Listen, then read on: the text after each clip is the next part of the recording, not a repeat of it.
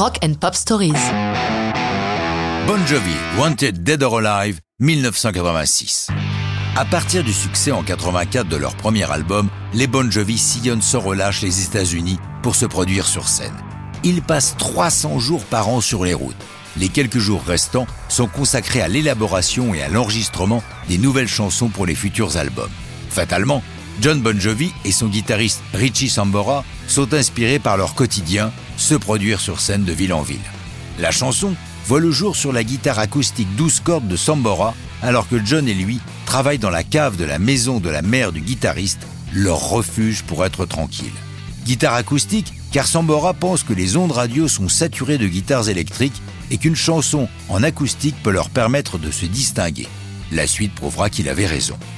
Quant au texte de Wanted Dead or Alive, c'est leur vie en tournée. Le héros de la chanson étant comparé à un cow-boy, sa voiture est un cheval d'acier. I'm a cowboy on a steel horse, I ride. I'm wanted dead or alive.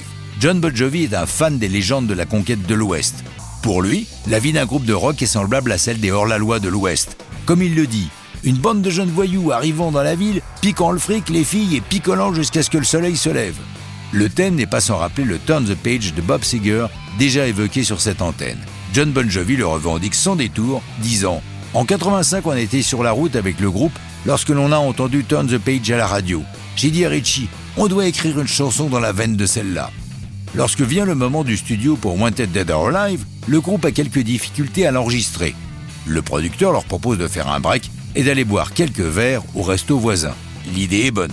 À leur retour, la chanson est enregistrée en une seule prise. Wanted Dead or Alive est si réussi qu'il est prévu d'intituler l'album Wanted, avec le groupe vêtu en cow-boy sur la pochette. Ils sont photographiés ainsi déguisés, mais tout le monde se rend compte qu'avec leurs longs cheveux en brushing années 80, ils sont ridicules en cow-boy et l'idée est abandonnée. Pour sa sortie le 3 mai 1987, Wanted Dead or Alive est accompagné d'une vidéo dans un beau noir et blanc. On le voit le groupe sur scène, mais également sur les routes, comme le veut la chanson.